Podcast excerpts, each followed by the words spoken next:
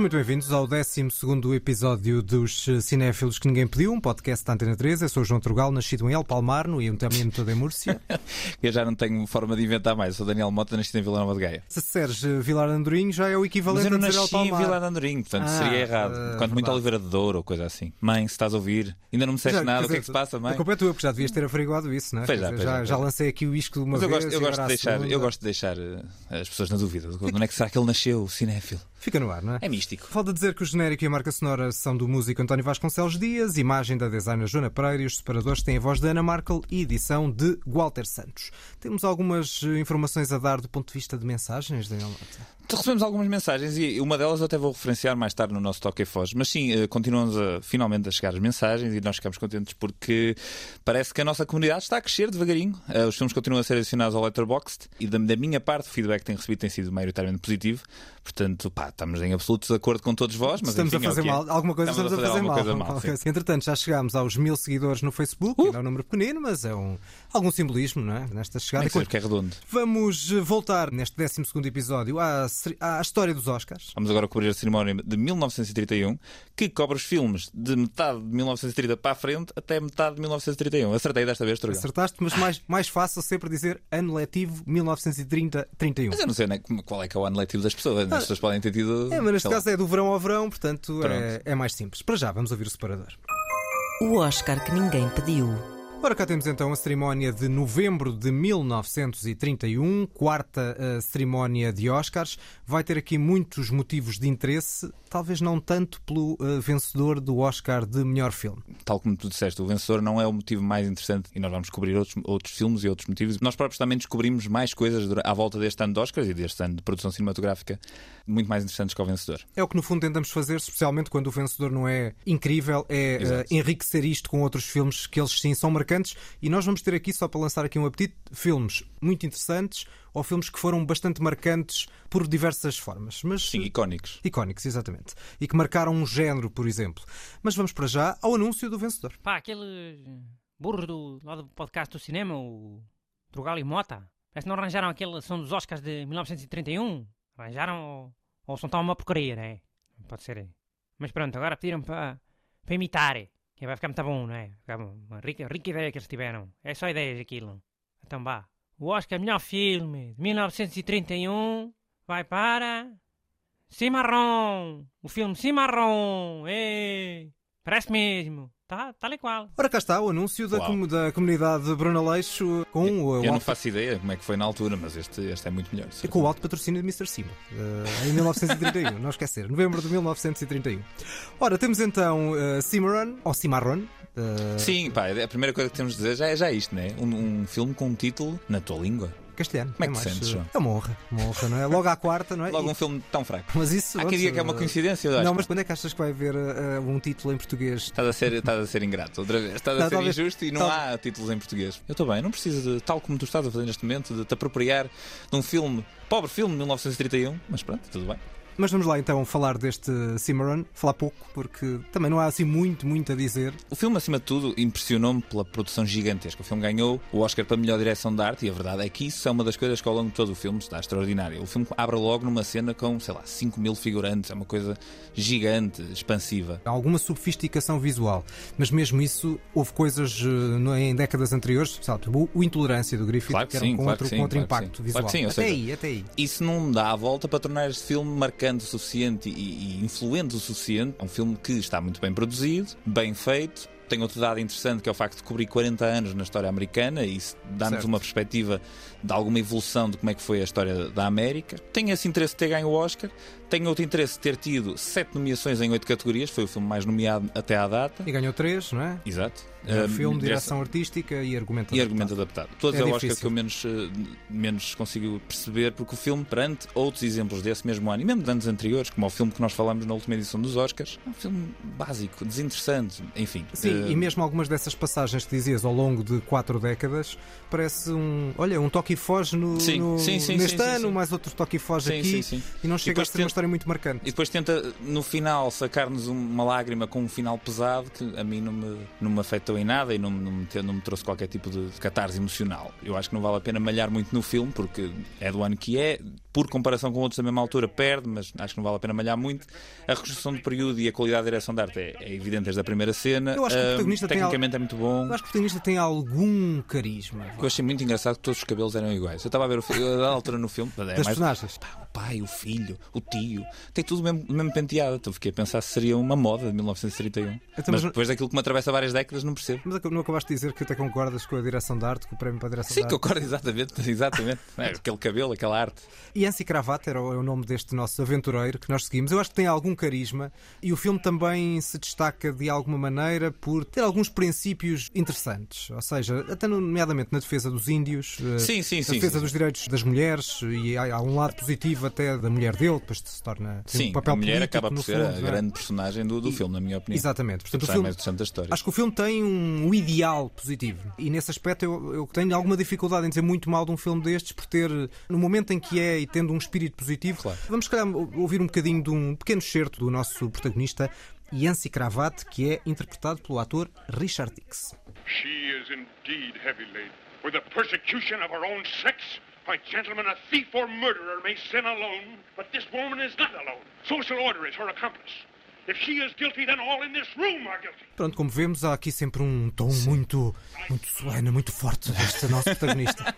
Sim, comparar esta cena, por exemplo, com outra cena de 20 anos depois do To Kill a Mockingbird com o Gregory Peck, há alguma parecença na forma como eles abordam. Enfim, este filme é muito mais católico, vá, cristão, e até tenta vender, se calhar, mais esses valores.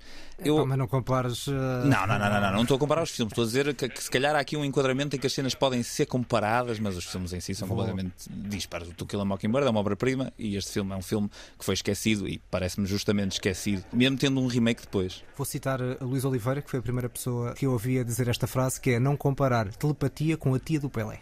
Foda. Há tantas variações. Eu conheço a prima, né? a prima É, do mestre de obras obras. com a obra-prima, né? Esta eu nunca tinha ouvido. Pá, cada uma melhor que a fiquei- outra. fiquei- Adoro, adoro essa formulação de Fiquei, frase. fiquei com essa na, na cabeça. Claro que, voltando à história, tínhamos aqui numa cena em tribunal, tem esse lado de alguns princípios positivos, embora também lá estejam alguns preconceitos raciais. Há uma, uma personagem que é um miúdo, e Isaiah, em que também se nota um bocadinho isso. Portanto, aquele clássico fruto da época ainda é bastante negativo. Sim, eu por acaso estava a ver o filme e estava o tempo todo a pensar que essa caracterização da personagem negra é muito infeliz. Mas a verdade é que nós estamos a ter um ponto de vista de uma época sobre outra época que também era, se calhar, ainda mais racista que a época em que o filme é produzido. Portanto, tem esse lado interessante em que podemos observar o que, se calhar, para eles até era uma caracterização benéfica de uma personagem de cor. E aqui o realizador Wesley Ruggles acaba por apresentar a personagem a dada altura não percebo muito bem se ele parece um bocado o animal de estimação da família. É 1931 a falar sobre 1904. Nesse sentido, se conseguirmos eh, analisar a coisa de- desse ângulo de contextualização do que é que seria na altura, desculpamos, se calhar, um bocadinho o que é, que é que foi este. É o que tentamos fazer em, em função do tempo, não é? Claro. Mas que realmente, nesse caso, era como dizias, miúdo é quase tratado como se Sim. fosse um animal de estimação. Portanto, o racismo daquela cena está evidente. Podemos Sim. é distinguir se é o olhar do realizador ou se é, no fundo, um retrato de época. Este realizador, como há pouco dizias, o Wesley Ruggles, não só o filme não ficou na história, como o realizador também não ficou na história. Não há propriamente um realizador que tenha depois feito outros filmes marcantes, ao contrário de outros realizadores que nós vamos falar mais daqui a pouco. Acho que ainda não dissemos que eh, foi o primeiro western a ganhar Sim, sim, sim, o sim, Oscar, não de- dissemos, o Oscar de melhor filme, o que nos vai levar depois para a potencial polémica da segunda parte da potencial. lista, Neste momento é apenas potencial. em que vamos pegar no western e vamos trazê-lo para o mundo contemporâneo, mas eh, já lá vamos. Este era um género clássico de Hollywood, o western. Ganhou este filme e não ganhou muito mais vezes. Sim, foi preciso esperar mais 60 anos pela cerimónia de 1991, quando Danças com Lobos de Kevin Costner venceu o Oscar de melhor filme. Também não é um grande filme, mas pronto, daqui a 60 episódios de Oscars falaremos sobre isso. Ah, e mais tarde ganhou o Imperdoável, o Unforgiven do Clint Eastwood. Esse sim eu acho um filme extraordinário. Lá está, é curioso que foi preciso esperar por uma altura em que os westerns já estavam um bocadinho em, em desuso, ou pelo menos não é nos tempos áureos, ao longo de décadas. Houve muito, muito impacto. Sim, foi um género, Ford, foi um género que nunca, nunca realmente desapareceu. Aliás, tornou-se o, maior género do cinema eh, americano e internacional a dada altura. Mas pronto, esperamos pelo ano 91, o ano da graça aqui do cinéfilo Daniel Mota, para. Estava Sim, esferas. estava- Pena ter sido danças com lobos, mas pronto. Bom, e se calhar eh, já chega de falar deste Cimarron, o filme de Wesley Ruggles, porque há coisas bem mais interessantes para falar nesta cerimónia. Antes de falar daqueles filmes que nós vimos, queria só destacar um pormenor, que é um pequeno certozinho, que foi um momento simbólico e histórico nesta cerimónia. You're new around here, ain't you? Uh-huh. What's your name? Suki? What'd you say? Suki? I said, what's your name? Suki. Sabes o que é que se refere? Eu acho que isto é uh, a pessoa mais nova a vencer um Oscar e continua a ser a pessoa mais nova. Nomeada, nomeada. Nomeada, ok. Isto era o, o, o ator, uh, chama-se Jackie Cooper, era um miúdo de 9 anos. Sim. Nunca houve ninguém uh, numa categoria de melhor ator ou atriz principal, portanto, protagonista, a ser nomeado tão novo Uhum. como aconteceu nesta cerimónia de 1931. Curiosamente, Jackie Cooper tornar-se-ia bastante mais famoso muitos anos mais tarde por se fazer a personagem de Perry White nos filmes de Super-Homem. Sempre a aprender, João, isso. sempre a aprender contigo. Fica esta, esta curiosidade. Nós não vimos este filme chamado Skippy, mas vimos aqui, por sua vez, outras coisas que estão nomeadas. Começamos por um que está nomeado para melhor filme também. E com um pequeno certo para mostrar como alguma atualidade sobre o jornalismo que eh, existia em 1931 continua bem presente nos dias de hoje. What's your lead, Hildy? While hundreds of Sheriff Hartman's pegged gunmen stalked through the city shooting innocent bystanders, spreading their reign of terror, Earl Williams was lurking less than 20 yards from No. the sheriff's. That stinks. Aren't you going to mention the Post? Don't we take any credit? I got that in the second paragraph. Who's going to read the second paragraph? Cá temos então o sensacional. ritmo deste diálogo. O- Não é impressionante? É, impressionante, é supersónico, aliás. Sim. E é uma marca deste filme, convém dizer o título, ele chama-se The Front Page, eh, e é mesmo assim, neste caso não Sim, estamos a este dizer. não, não encontrei também não tradução tem em português. tradução. E é um filme de Lewis Milestone que, eh, quem ouviu os nossos episódios. eh, Acabamos de falar dele. Exatamente, falámos dele no último episódio do Oscar, porque ganhou o Oscar de melhor filme com esse belíssimo filme chamado All Quiet on Western Front. Neste momento sinto-me um bocadinho em dívida com o Lewis Milestone, porque nós falamos um bocado de forma algo leviana dele no último episódio, pelo menos eu fiz, fiz isso. E a verdade é que o Lewis Milestone é responsável não só pelo Oeste Nada Novo, como por este front page, que eu achei um filme extraordinário. Filme vibrante, veloz, a, a forma como ele trabalha com a câmera, a edição. Epá, que filmaço! Este homem era um realizador como deve ser e nós claramente é que estávamos a. Ou pelo menos eu, é que estava claramente ignorante em relação à sua existência. Eu não gostei assim tanto do filme como tu, porque eu acho que este ritmo supersónico a uma dada altura se torna cansativo. Há um lado mais caricatural a uma dada altura do filme, eh, até no ponto de vista do sentido do humor, que é muito datado. E, portanto, Sim, sim, sim, sim. Eu acho que é mais- muito mais datado do que o eh, Oeste Nada de Novo. Também acho. mas acho um filme interessante e um filme que tem uma marca de realizador. Sim. No entanto, eu acho que tu não estás a ser tão injusto porque são estes dois filmes e depois há um ouvinte, faço questão, a propósito de falarmos de ouvintes, há um ouvinte nosso chamado Norberto Castro que nos avisou que ele foi depois vítima da censura ahm, macartista e, portanto, foi de alguma forma afastado e daí não ter feito, ter tido uma carreira que passou muito despercebida a uma dada altura e também, se calhar, porque este, ele fazia filmes com rasgo, que não eram propriamente filmes muito óbvios e tinham uma crítica social muito Exatamente, importante. exatamente. E quando entra o Código Ways, a censura hollywoodesca, ainda muito antes da perseguição macartista, se calhar ele próprio também ficou marcado por isso e acabou por perder parte da criatividade. E só muitos anos mais tarde, nos anos 60, é que acaba por fazer um filme que é o Revolta na Bounty. Sim, este filme aponta para montes de, de sítios diferentes. Aponta para. Critica os meios, critica o jornalismo, critica a, a própria polícia. O filme aponta para todo lado, é uma, uma sátira mordaz, ao mesmo tempo que é uma comédia deslocada. Esta história em si depois foi refeita. Este filme, na altura, foi considerado, e o ritmo dos diálogos de há pouco já nos dava um bocadinho essa noção. Este filme, na altura, foi considerado o filme com o diálogo mais rápido de sempre. E mais tarde, em 1940, o produtor deste mesmo filme, do The Front Page, que é o Howard Hawks, realizou um filme chamado His Girl Friday, que é um remake deste mesmo filme, em português, O Grande Escândalo, em que ele troca a personagem do Hildy Johnson, do repórter, por uma mulher. E esse filme, eh, na altura, ele quando o fez, disse: Este filme ainda vai ser mais rápido, falar de forma mais rápida do que o, do que o Front E Page. conseguiu. Não sei porque ainda não vi o filme, eh, mas quando chegarmos à nossa edição de 1940, falaremos melhor deste, deste filme. Certo. Este filme que é uma peça de teatro, na verdade, Sim, ou seja, sim, é sim. e quase todo passado na mesma sala. E por isso é que há alguns toques no movimento da câmara, ah, na edição, que mostra esse lado de, de potencial do cinema que o Lewis Milestone aproveita aqui. Portanto, é um filme sem dúvida interessante e que mostra este toque de realizador. E há outra coisa interessante sobre o Lewis Milestone. Ele, ele nasceu Liv Milstein, ele é russo, nasceu no Império Russo. E é curioso lembrar que os melhores filmes hollywoodianos destas décadas, que tanto influenciaram o cinema francês, por exemplo, dos anos 60, Não eram feitos por americanos. não eram feitos por americanos, é eram feitos pelo Hitchcock, que é inglês, pelo Elia Kazan, que é grego, pelo Douglas Sirk, que é dinamarquês, pelo Frank Capra, que é italiano, e pelos austríacos Otto Preminger, Billy Wilder e Fritz Lang. E aqui o russo Lewis Milestone, depois eh, mudou o seu nome, a mostrar-nos que as potencialidades do cinema. Ele, ele transforma aquela sala pequena, que é uma sala muito pequena onde se passa todo o filme, num sem fim de, de truques de câmara, truques de edição. É um filme extremamente criativo e recomendo vivamente. Certo, passamos deste The Front Page para mais um filme muito marcante, marcante neste caso num género muito específico.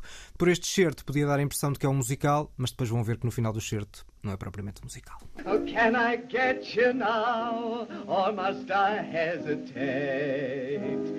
Lizzie Jones, big and fat, slipped on the ice and broke her. Se fosse um musical, era um musical que ficava incompleto. Exato. Este filme faz o que tu gostavas de fazer a muitos musicais, João. Admite lá. matá-los. Artisticamente, Tá, artisticamente, falando, sim, sim, sim. falando. Pausar, fazer stop no, no- no- filme. Tudo bem. Isso, só isso, isso. Sem, sem maldade, sem, Sim, maldade, sim, sem violência. sim, sem violência. Não estamos provavelmente a falar de um filme musical. Não, não, não. E, e estamos a falar de um filme extremamente violento para a época, Certo, é sem extremamente violento. E ainda hoje me impressionou com a violência. O filme chama-se The Public Enemy, o inimigo público, de William Wellman. Lá estamos nós a falar de realizadores que já falamos em edições Isso, anteriores. Este isso. realizador foi o realizador do Wings, do Asas, que venceu o primeiro Oscar de todos de melhor filme. E é um filme muito mais interessante do que o Asas. Muito mais interessante. Eu estava a ver este filme e o tempo todo eu só pensava, não, é- não deve ser a mesma pessoa a fazer. Ah, mas é. E é um filme de gangsters. Não era o primeiro filme de gangsters da história, certamente, mas de alguma forma foi um daqueles que ficou mais referenciado numa fase primordial do cinema. Sim, desenvolveu a iconografia, mais Isso. que tudo. E ainda hoje este filme aparece referenciado para quem viu na série dos Sopranos. Mais do que uma vez o Tony Soprano está a ver este filme e ri-se com cenas do filme. Há uma cena neste filme eh, específico em que, que aparece nos Sopranos também, em que o nosso protagonista, como é que eu ia dizer isto? Espeta com uma toranja na cara da mulher. Que é uma cena que na altura o ator, o James Cagney, que ficou também muito conhecido por filmes de gangsters, uma cena que eles fizeram um pouco a gozar. Eles não estavam à espera que aquilo aparecesse no filme final. Quando aparece no filme final, aquilo causou controvérsia por todo o lado, porque é uma violência contra uh, uma mulher, naquele caso. E os grupos de ativistas femininos, na altura, e justamente, uh, revoltaram-se contra este momento. Na série dos Sopranos, o Tony Soprano está deitado na cama e ri-se imenso com esta cena. Também nos diz um bocadinho sobre o que é que é a personagem do Tony Soprano. Este filme tem uma particularidade, que era há uma certa ambiguidade na personagem principal, com a qual nós criamos de alguma forma simpatia. Tens simpatia por um lado, não gostas dele por outro, ele é desprezível de outra maneira, mas talvez um bocado por criar essa simpatia, o realizador viu-se na obrigação de, no início do filme, deixar uma mensagem a dizer isto era um reflexo da época, não queremos de maneira nenhuma glorificar ou tornar herói um, um gangster. Sim, sim, ainda pontifica no final com Exato. outra mensagem a dizer: atenção, isto, Final. isto realmente, quem se mete no crime, isto não compensa. Exatamente, final que é absolutamente incrível. A última plano, cena do é. filme deixou. Vão ver o filme. Este filme, nós estamos a falar dele já agora, porque ele foi nomeado para melhor argumento e de facto o argumento deste filme é sensacional. Nem é bem para melhor argumento, deixa-me só acrescentar um, um Uhum. aspecto. É no- nomeado para melhor história original. Uau, ok. E isto não é argumento original e argumento adaptado, ao contrário do que parece, porque no futuro chegou a haver história original, argumento original e argumento Ah, adaptado. Ou seja, a história original era tipo quase uma ideia, um, um esboço, e enquanto o argumento original e o argumento adaptado era já um argumento no seu todo. Sim. Os A diálogos. concretização da história, exatamente. Exatamente. No limite, uma história original podia ser de um, um argumento adaptado de um livro. Sim. Ok? Porque no fundo era a base, era a essência da narrativa, mais do que propriamente o argumento em, em si. Eh, e lá está, e chegou a haver esses, eh, depois no futuro, na- na- nas cerimónias mais à frente, chegou a haver esses três Oscars, nesta altura, como sabemos, eh, há dois. Por último, nesta cerimónia, há um outro filme que eu vi recentemente, que é extraordinário, de um realizador que nós também já falamos, e que venceu o Oscar de melhor fotografia neste ano de 1931. É o Tabu, de Murnau, que nós já tínhamos falado anteriormente por causa do Sunrise, do Aurora. Este filme é uma adaptação solta do romance T.P. de Herman Melville. É filmado, tal como indica no próprio início do filme, num estilo semi-documental e é uma sucessão de sequências extraordinárias à volta da vida de uma tribo na Polinésia Francesa, mais especificamente em Bora Bora, que Murnau filmou. Nenhum ator é ator, são tudo pessoas de facto das tribos. Nós estamos a ouvir a música em fundo, convém dizer também porque o filme é mudo. Sim, sim, Portanto, sim. O filme, é, o filme é mudo, estamos a ouvir a música em fundo e esta música, ainda para mais, foi, foi surpreendente estar, estar a ver a utilização desta música em específico neste filme, porque o filme que eu mais associo a, esta, a este tema é o Árvore da Vida do, do Terence Malick. Ah, Sim, e eu consigo encontrar aqui uma série de ecos na forma como o Terence Malick aborda alguns aspectos da realização com o que o Murnau faz neste filme aqui. Não conheço o filme, mas já me convenceste com essa, Este- com essa da árvore da vida. E a verdade é que este filme está repleto de personagens interessantes e completas que habitam uma construção narrativa fascinante. É um filme dificílimo de fazer. Eu não faço ideia quão difícil deve ter sido este filme de fazer. O que é certo é que foi o último filme do, do Murnau, morreu passado pouco tempo, mas deixou-nos com uma obra extraordinária para acabar. Lá está. O Cimarron venceu. Oh, Cimarron. Puxa, puxa, puxa. Exato. O Cimarron venceu o Oscar de melhor filme. Uh, nós dissemos que era fraco, mas só nos nomeados havia aqui coisas bem interessantes. Vamos repetir: The Front Page de Louise Milestone, O Inimigo Público de William Wellman e ainda uh, este filme que acabamos de falar, O Tabu de um, Murnau. Ora, estes são os filmes uh, nomeados que não ganharam, mas ainda há, ainda temos a cereja no cimo do bolo para o fim. Uh, Isto ainda é que é o choque é verdade, porque há aqui filmes muito marcantes que continuam a ser marcantes hoje em dia e que nem nomeados estavam. Vamos começar com um deles e eu, em vez de meter um certo do filme, vou meter uma música feita umas décadas depois para, de alguma forma, referenciar e homenagear o filme. Bella Lugosi's dead. The bats have left the bell tower. The victims have been bled. Red velvet lines. The black box. Bella Lugosi's dead. Ora, cá temos Bela Lugosi's Dead, é o clássico dos Bauhaus de 1979 e Daniel Mota, estamos a falar do Drácula. É exatamente, o filme que popularizou este ator, Bela Lugosi, húngaro de nascença. E ele é talvez um dos aspectos melhores do filme, ele tem um carisma, uma marca visual no próprio filme. Digamos um galã vampiresco.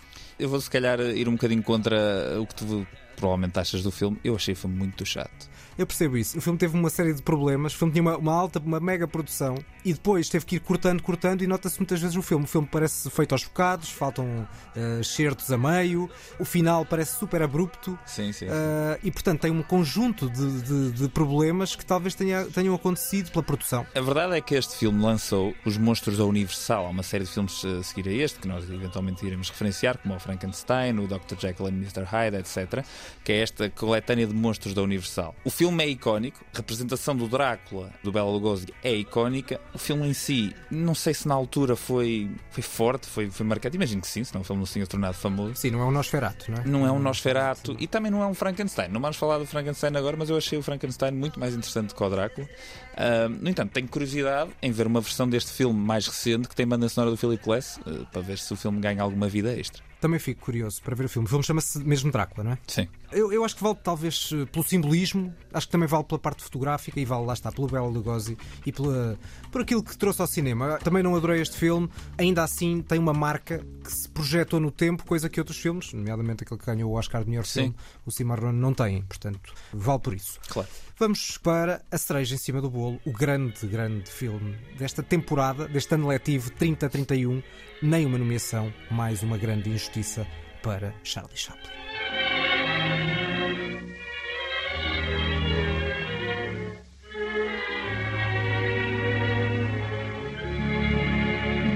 Ora, temos ternura pura. É incrível. De mencionar que este filme, o Serialize Luz da Cidade do Charlie Chaplin, tal como tantos outros filmes do Charlie Chaplin, tem a banda sonora feita pelo próprio Charlie Chaplin. Ele fazia tudo. Realizava, escrevia. Eu estou bastante atrasado a ver os filmes do Chaplin, devo admitir aqui com alguma, algum pesar e alguma uma vergonha. Uma vergonha. Uh, eu vi Luz da Ribalta, vi O Grande Ditador e vi Luz da Cidade apenas vi estes três. Portanto, tenho que correr para acompanhar e para ver tudo isto. Cada vez que vejo um filme dele, penso, porquê que eu ainda não vi os outros todos, que são todos extraordinários? E o que o Chaplin consegue neste filme, como nos outros dois que eu vi dele, ele consegue uma destilação dos elementos cinematográficos ao mais simples e ao mais básico possível, com uma história que até se pode considerar melodramática, se calhar, ou, sim, ou simplória, não, não, sim, não é querendo ser insultuoso. Mas é a melhor tradição melodramática. Exatamente, exatamente. É, é a melhor forma de apresentar uma história simples. E nós, aquilo que tivemos a ouvir um bocadinho da música era a música que acompanha talvez uma das cenas fundamentais do filme, que é quando o próprio Chaplin se apaixona por uma rapariga cega que está a vender flores na rua. E o filme depois tem esse lado que é muito típico do, do Chaplin, que é, olha, uma dramédia, como falávamos no primeiro episódio, que é ter elementos cómicos de, nas peripécias que ele faz depois para tentar ganhar dinheiro para pagar a operação aos olhos à, à, à, miúda por quem se apaixonou, e por outro lado, todo o dramatismo da cena, o dramatismo sempre num tom perfeito, nunca Exatamente. ultrapassa, nunca é a lágrima fácil, mas é sempre uma lágrima muito genuína e muito verdadeira. E é muito, muito difícil fazer um filme destes. A dada altura no filme há uma, uma sequência que vive toda num plano apenas, um gag visual que tem, envolve uma tampa elevatória do, de, de, tratamento de esgotos. A sequência toda passa-se apenas num plano que mostra tudo o que nós precisamos saber desde o início até o fim da sequência. Isto representa o que é o Chaplin como realizador. E depois, na própria forma como ele apresenta tudo o resto, todas as personagens, todos os elementos, é muito difícil fazer isto. É muito difícil e é muito, muito, muito bem feito. Uh, e lá está, o, o, Chaplin fez aquela transição do mudo para o sonoro de forma gradual, ao contrário de outros, o que lhe permitiu ir apurando, apurando o seu estilo. Este filme ainda era mudo, ao contrário da maior parte dos filmes que aqui passaram nesta, nesta cerimónia. Vai tendo alguns elementos uh, sonoros, nomeadamente no combate de boxe, pequenos elementos, mas uh, só fez totalmente sonoro o Grande Ditador e o Grande Ditador era uma década depois deste filme. Exatamente. E portanto mostra bem realmente como ele foi progredindo de forma gradual, ao contrário do que a indústria de Hollywood fez, que foi passar. O sonoro entrou um bocadinho em força neste universo cinematográfico. Bom, temos aqui muito filme interessante: Luzes da Cidade, Drácula, Muita Tabu, para ver. Inimigo Público, The Front Page, cinco belos filmes, ou pelo menos com aspectos interessantes que ficaram na história. Infelizmente, o Oscar de melhor filme foi o Cimarron. Foi para o filme menos interessante do ano. E vamos pontuar. Vamos pontuar o Cimarron para fechar esta parte. É um 3 em 10. Eu vou dar mais. Eu vou dar sou um simpático. Ah, que é a primeira vez que estamos a, a, eu dou menos que tu. Pronto. Talvez, talvez. Eu vou dar 5 em 10 pelo carisma do protagonista, pelos princípios e pela forma como, positiva como trata os índios, ao contrário de muitos filmes que têm esse preconceito pelos nativos eh, da, da América. Eu acho que o filme, pronto, sempre merece um bocadinho mais do que, por exemplo, um Broadway Melody, que era Sim, miserável. sim. Até agora, mesmo assim, esse continua a ser o pior filme que nós É falamos. Portanto, fica com média de 4 em 10 e vamos para a segunda parte. Vamos lá ver se temos polémica com esta. A lista que ninguém pediu. Ora, temos então a lista que ninguém pediu. Estávamos em 1930-31 na primeira parte e agora vamos avançar umas décadas no tempo. Vamos avançar até ao século em que estamos agora a viver. É verdade, século XXI. Se eh, Cimarron foi o primeiro western a ganhar o Oscar de melhor filme, nós vamos avançar para o século XXI para escolher westerns atuais. E, é, Atuais? e é- ainda é mais curioso porque nós estamos a falar no ano em que um western, por muito que seja um western pouco convencional, Foi o é, mais nomeado. é o mais nomeado nos Oscars. Poder do Cão, Power of the Dog, de Jane Campion. É verdade. Vamos então fazer esta lista. Vamos escolher dois westerns modernos a não perder e um a não ver. Não sei se da tua parte isso aconteceu comigo. Eu, eu fui muito lato no western. Ou seja, Completamente. Aliás, eu- até porque eu acho que a definição do western se tem vindo um bocadinho a alargar. Há um dos filmes que eu, que eu escolho que o próprio autor não o classifica como western, se classificou como outra coisa, mas lá chegaremos. ou seja, não tem que ter necessariamente cavalos nem ser passado no século XIX. Não, não, não, não. não. Tem que ter uma zona árida, uns Yankees com ar de Curiosamente, cowboys. todos, e sim, os meus filmes, sim, eu estava aqui a olhar para os meus filmes para ter a certeza, encaixam na definição do século XIX. Um dos meus a não perder não encaixa. Mas vamos aos poucos. Começamos pela tua primeira escolha. Estes realizadores fizeram três westerns nestes últimos 20 anos e este foi o mais ignorado e eu acho que merece um novo olhar. I do hail from Riata Pass, which is in the county of San Saba, being the which why the San Saba songbird is my sobriquet of preference. But right now, I'd appreciate it if you'd deposit your weapon in the receptacle by the swinging doors, which concealing of it on your person in the first place was a violation of the rules of this establishment and an offense against local norms. Temos a balada de Buster Scruggs dos Irmãos Coen. Exatamente, João. À primeira, nem sequer, nem sequer hesitaste. Também só havia três. Eu sim, disseste que eram os realizadores, fizeram três. E ainda para mais, como disseste que era o ignorado, só podia ser este ou o True Grit, mas mesmo o True Grit também True chegou aos Oscars. mais. E este também chegou aos Oscars, teve três nomeações, mas mesmo assim o True Grit acho que teve mais. Talvez por este ser um filme que estreou na Netflix e não passou pela sala de cinema. Já nem me recordava que tinha tido nomeações para os Oscars. Sim, a verdade é que este balada de Buster Scruggs dos irmãos Coen é dos últimos anos um dos filmes mais ignorados desta dupla de realizadores, que eu acho incríveis. E eles fizeram nestes últimos anos mais dois westerns, o True Grit, o Indomável, um remake de um filme com o John Wayne, e também, lá está, alargando o conceito do western, também para mim o No Country for Old Men, o Este País Não é para Velhos, Certo. que é um filme também passado na- no mesmo cenário e pode ser considerado um western. Este filme tem todas as marcas que normalmente associamos a um filme dos Coen, a sátira abunda, os diálogos são extremamente bem escritos, como é a Panágio também, e Sendo um que- conjunto de performances memoráveis todos intervenientes. Sendo que isto são, é uma série de contos. Exatamente, não é? exatamente. Portanto, isso, um isso é um de dos pontos histórias. que eu até acho que pode ter causado alguma, algum distanciamento do filme. O filme apresenta-se como seis histórias diferentes e talvez a culpa das seis histórias não serem todas igualmente geniais, talvez as pessoas tenham-se afastado um pouco. Parece quase uma minissérie enfiada dentro de um filme. A primeira em particular é incrível. Por acaso, o meu destaque especial vai para a história que mais marcou, que é o capítulo com o Tom Waits como protagonista. É uma espécie de novo visual, onde só está o Tom Waits em, em- em cena o tempo todo. Ele passa o tempo todo a escavar em buscador para no final. Bom, vão ver, está no Netflix. spoiler, é? Eu gostei muito do filme. Muito bem, vamos para a minha primeira escolha. Foi bastante óbvio nesta primeira escolha, na segunda menos, mas nesta não vai haver grandes dúvidas. É da cena inicial do filme, que também é muito marcante. Don't be ridiculous. Of course they're for sale. Move it. My good man, did you simply get carried away with your dramatic gesture, or are you pointing your weapon at me with lethal intention? Last chance, fancy pants. Oh, very well.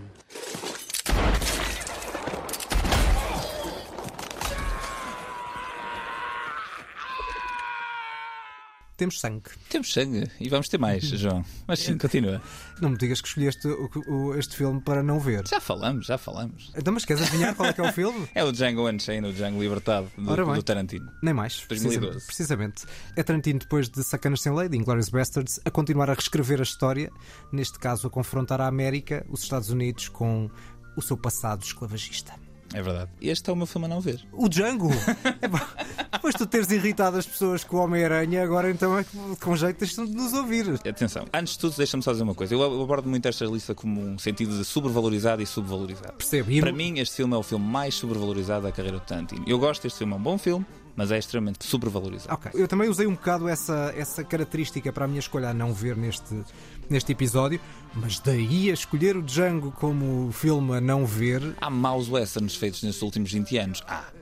E há Mas piores eu- de certeza do Há que este. pior, certeza que este, mas eu acho mais interessante explicar o porquê de, para mim este filme na filmografia do Tarantino ser um filme menor, ser o pior filme do Tarantino para mim, e ainda para mais está enfiado entre dois filmes do Tarantino que eu acho muito mais interessantes. E um deles é um western também por e duro, o Eight for Eight, que eu acho muito melhor que este. Tudo certo, eu não acho. Acho que este é muito mais consistente do que, do que o Eightful Eight. O Eightful Eight também é um belo filme, mas já agora, se é por uma questão de comparação, tem, por exemplo, o Tim Roth a fazer de Christoph Waltz e PKI, por Fazer de exemplo. Christoph Waltz. Faz. É, O, o estilo dele é relativamente semelhante e, e acho que falha. Se não é uma personagem feita para o Christoph Waltz, aí parecia. Mas vamos, vamos se calhar voltar a, a este filme. Eu acho que tem toda a sofisticação visual e de escrita do Tarantino. Ele ganhou o Oscar de melhor argumento aqui. Eu acho que o filme é muito bem escrito do início ao fim. Esta cena inicial é Tarantino Vintage. O jantar final é Tarantino Vintage. Toda a evolução da história. Até porque o Christoph Waltz, se pensarmos um bocadinho, tem um lado muito irónico nisto, que é tem alguma semelhança com o filme anterior, com o Sacanas Sem Lei, só que na altura ele era o mau e agora é o bom. Pois, tudo o que tu acabaste de dizer para mim são exatamente as críticas que eu aponto ao filme. É Tarantino Vintage. Sim, eu acho que este filme parece Tarantino reciclado. Não acho. Parece-me que ele está a fazer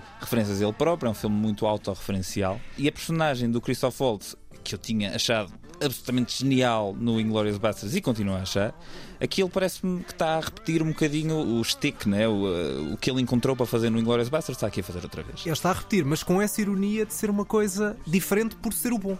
é? Ou seja, neste caso temos um caçador de prémios que está a libertar o Django de alguma maneira. Ou seja, estabelece uma parceria com este escravo para conseguir o que quer, por interesses oportunistas, mas de qualquer das formas acabando por praticar o bem. E eu percebo isso, eh, lá está, volto a dizer, não é um mau filme, há filmes muito piores.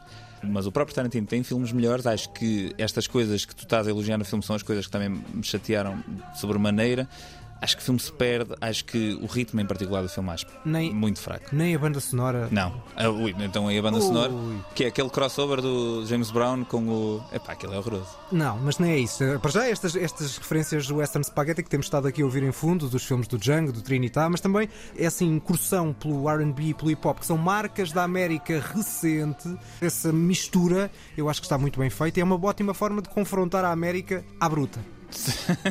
a bruta tem um bocadinho sem sensibilidade também. Não, Ah, não acho nada disso, não acho nada disso. No entanto, há só- há só mais um facto acerca do, do Django que eu queria acrescentar. Eu acho que não é ignorável o facto de, desde o Cães Danados, o Tarantino tinha, tinha a mesma editora, a Sally Menken, que desapareceu depois do Inglourious Basterds. E quando se realiza um filme, um filme é composto por imensas partes, não é só o Tarantino fez o filme todo. Não é assim. O que eu sinto acima de tudo neste filme, e se calhar fui condicionado quando o vi por saber que ele estava a trabalhar com um editor diferente, o que eu sinto no filme é que a linguagem que o Tarantino tinha estabelecido anteriormente com a Sally Menken está longe de estar presente aqui. A, a força da, da edição, a criatividade, da forma como ele intercepta as histórias e as cenas e as sequências, aqui para mim perde-se bastante. É, para mim não se perde, era daqueles filmes que se não soubesse quem era o realizador diria facilmente que era o Tarantino. Claro, porque é tão autorreferencial que é impossível não se dizer. Certo, mas da forma como estavas a dizer parecia que, que ele tinha perdido algum do seu Mas- mas talento. o- não, o que ele perde é o ritmo e a dicção quase das, das imagens que ele tinha trazido no Inglourious Basterds e nos filmes anteriores, ele perde aqui bastante. O ritmo é tão mais baixo e ma- menos interessante no Eightful Eight, Mas aquela ritmo- eu viagem não estou a dizer que o ritmo tem que, ser, tem que ser alto para ser bom. Estamos de acordo, estamos de acordo. Mas de qualquer das formas, a parte inicial que- do Eight é chata. Hum, Eu acho que o Eight Falei agarra-te muito mais desde o início do que este filme. Este filme, a da altura, não percebi muito bem para onde é que ele estava a ir, para onde é que ele queria ir. Desliguei. Acho o filme mais fraco do Tarantino. Não é um filme mau. Mas é o teu- dizer. mas Mas, é o é o meu filme a não ver. Porque é não assim, se, se agora alguém ele tivesse a ouvir isto e dissesse assim, ai que engraçado, o Tarantino não é aquele jogador do Rio Ave, mas, O Tarantino. mas é um senhor realizador que eu quero ver os filmes todos. Então eu lhe dizia-lhe, olha, então vê os filmes todos e em último vê este, que é o filme menos não- interessante do Não, Tarantino. vai, pessoa que não visse o Kill Bill. O quê? Vamos para a tua segunda escolha, a não perder. Se tu achaste o Eight Falei do início do Eight Falei de chato, então este achaste este filme que eu escolhi agora todo chato. Estou com um grande pressentimento que vamos cruzar, vamos cruzar outra vez com o meu Isso é filme a inacreditável. não ver. Vamos lá ver, se sim ou se não. How could I have known he had a grudge against me? How could I have known he was lying to get on my good side? I said, George, come on aboard. Glad to have you. George thought he was smart, except he wasn't. One morning, George rides into camp and about 20 guns opened up on him. See, old George, he only had one eye. You got to have two eyes. You want to get Jesse. Pessoal, eh, peço desculpa se adormeceram. Eu ia adormecendo, Oh, só, eu de ia adormecendo Eu só aguento. de ouvir a cena e só de pensar no filme. O quê? Este filme é eh, o assassínio de Jesse James pelo cobarde Robert Ford. Exatamente. De Andrew Dominic. Andrew Dominic. É efetivamente o meu filme a não ver e a, e a minha apresentação ia ser assim: a banda sonora do Nick Cave e do Warren Ellis é incrível, tudo o resto, Tudo o resto ou quase tudo o resto, não é incrível. é assim.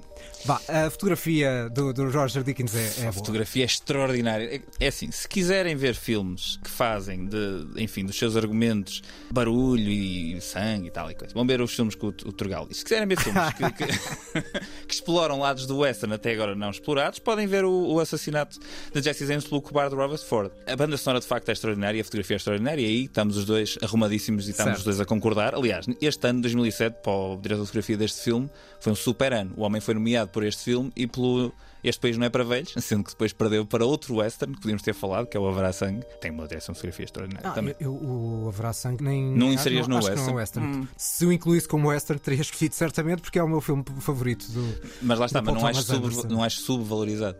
Ou seja, nunca o poria aqui porque não o acho subvalorizado. Este aqui, e agora pela tua reação percebo cada vez mais isso, este filme é bastante subvalorizado.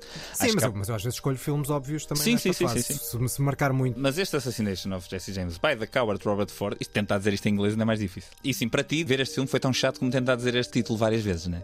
Ah, foi. eu acho que o filme é meditativo e contemplativo desde o início ao fim, no melhor dos sentidos. É, para mim, tudo aquilo que o Poder do Cão gostava de ser e não é. Ah, e tem um trio de performances incríveis do Brad Pitt, do Sam Rockwell e do Casey Affleck, particularmente.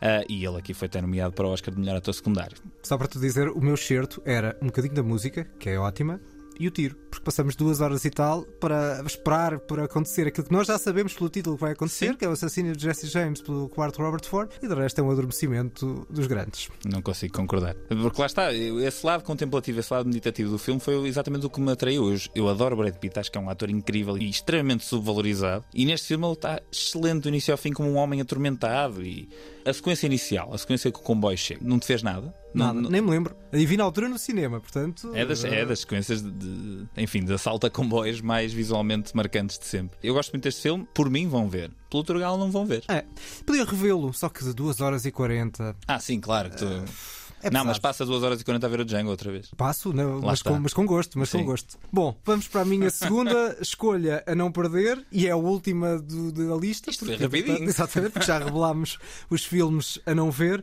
depois fazemos a revisão total, porque isto já houve um cruzamento Há e uma uma confusão, confusão. exatamente. Bom, o, e ainda para mais, para ainda confundir mais, eh, este filme não é dos irmãos Coen, mas podia ser. Everybody get on the fucking ground! Get on the fucking the ground! Thank you very much. Tell her stand up. Open the drawers.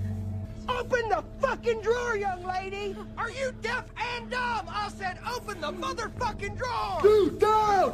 Ainda bem que isto não está traduzido, que isto está de uma violência verbal. Está, está. e Isto é, um- o Hello or, or High Water? Precisamente, É um, nem belo, mais. fi- é um belo filme. O título em português é Hell or High Water, custa o que custar. Ok. Tem, este, tem este Tem um subtítulo. subtítulo. Do realizador britânico David Mackenzie. Curiosamente, nas ligações, para além de achar que tem um toque dos Coen, em muita coisa que já vou referir, também na banda sonora tem banda sonora do Nick Cave e do Warren Ellis. Portanto, toda esta parte está. Talvez também por- Juro que isto não foi combinado. Talvez também porque o Nick Cave e o Warren Ellis revelaram mestres a fazer eh, bandas sonoras para uma série de westerns e neo-westerns no- nas últimas décadas e portanto faz sentido que E também mesmo, e mesmo a escrever, ele, ele, pouco tempo depois de fazer a banda sonora do Assassination of Jesse James by the Coward Robert Ford, isto é um desafio, ele escreveu um western chamado A Proposta uh, com o Guy Pearce. É um, é um filme interessante também. Nunca vi, nunca vi. E para além disso, voltando à história dos irmãos Coen, tem este filme tem uma personagem muito engraçada, que é de um xerife, interpretada pelo Jeff Bridges, ou seja, o Dude do grande Lebowski Exato. dos irmãos Coen, a Muito fazer longe de ser o Dude aqui. E muito longe de ser o Dude, é assim um polícia assim em fase de pré-reforma, muito na pasmaceira, digamos assim. E tem muita graça porque essa personagem depois revela-se, esses diálogos entre ele e um outro tipo descendente de índios, que também é um, um membro das autoridades, são muito engraçados.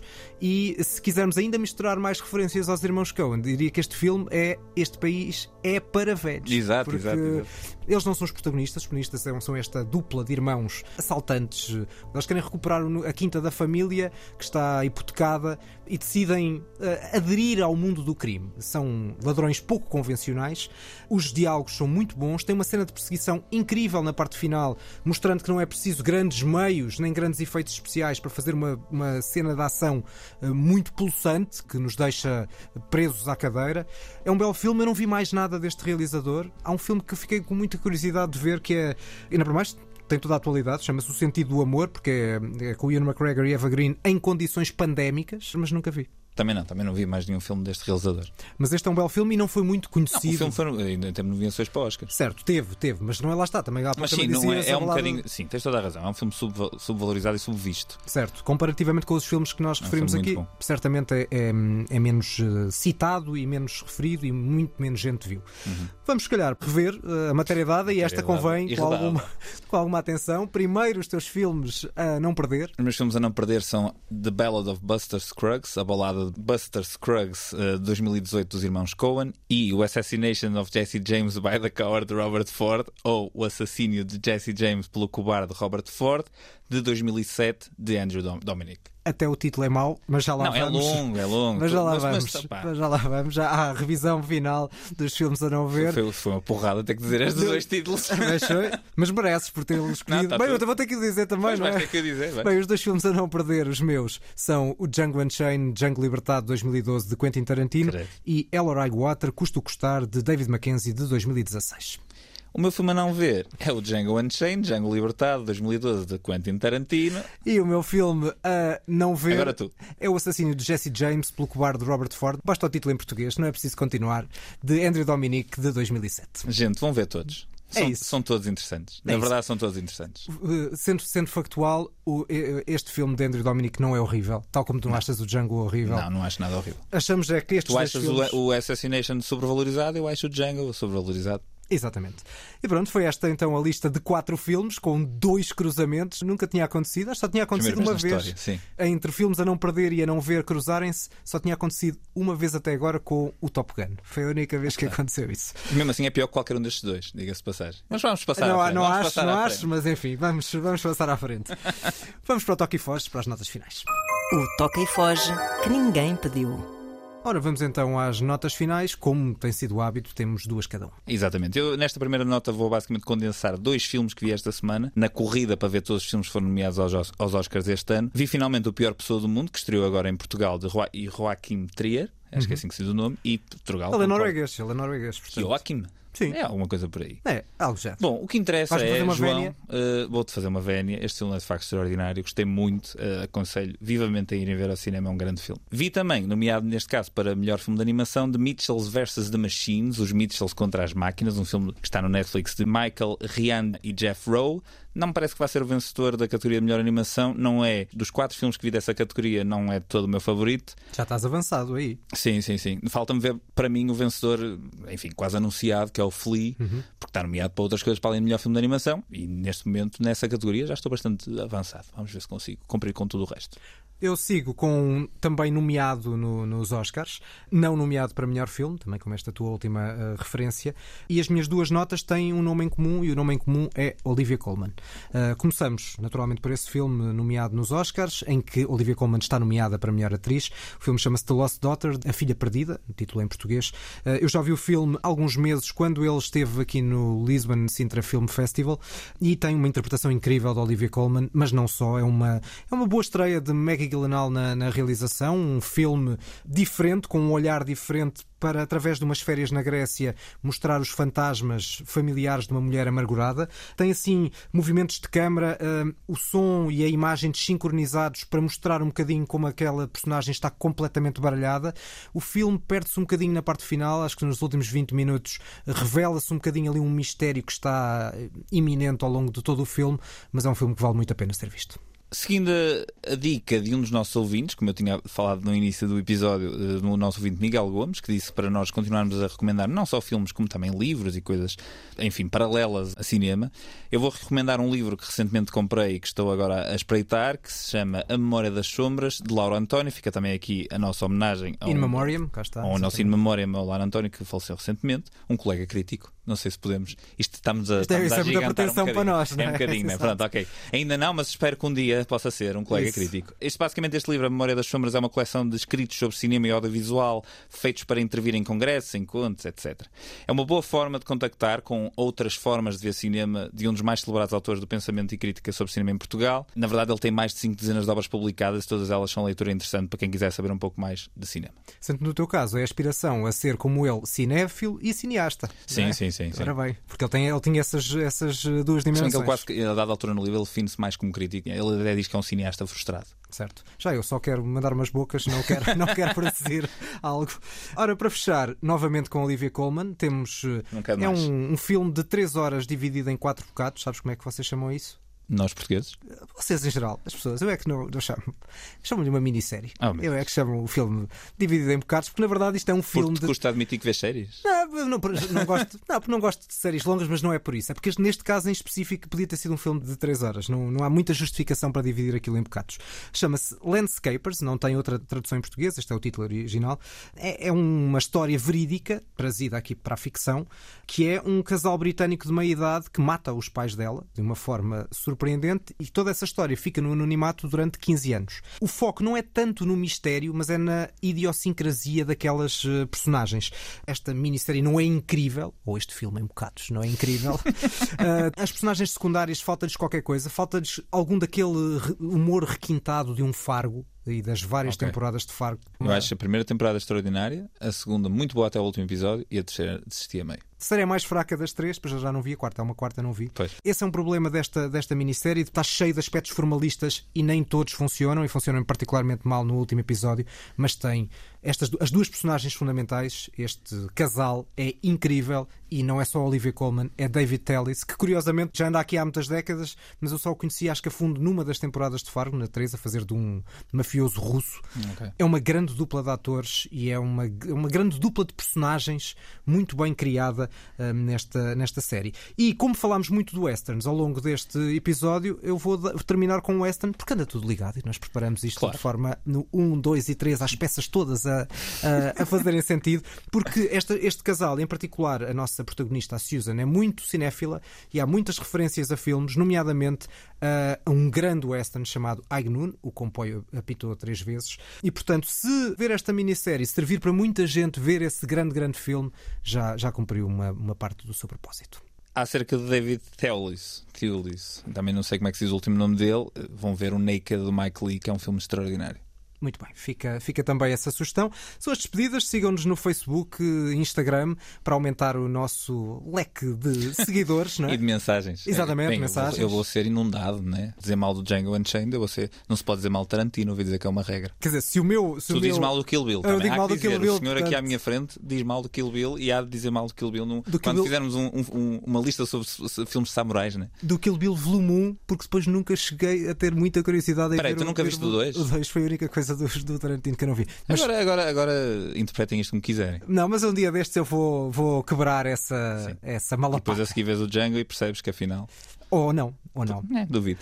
Veremos. São então as despedidas deste podcast da Antena 3, podcast quinzenal, a não ser que haja emissões especiais, como houve na, na última semana dedicada aos Oscars. Posto isto, voltamos daqui a duas semanas. Ah, e como o Christoph Waltz diz a dada altura numa performance muito melhor, num quase spaghetti western, ou numa homenagem aos spaghetti westerns, muito melhor, realizado pelo Tarantino, that's a bingo!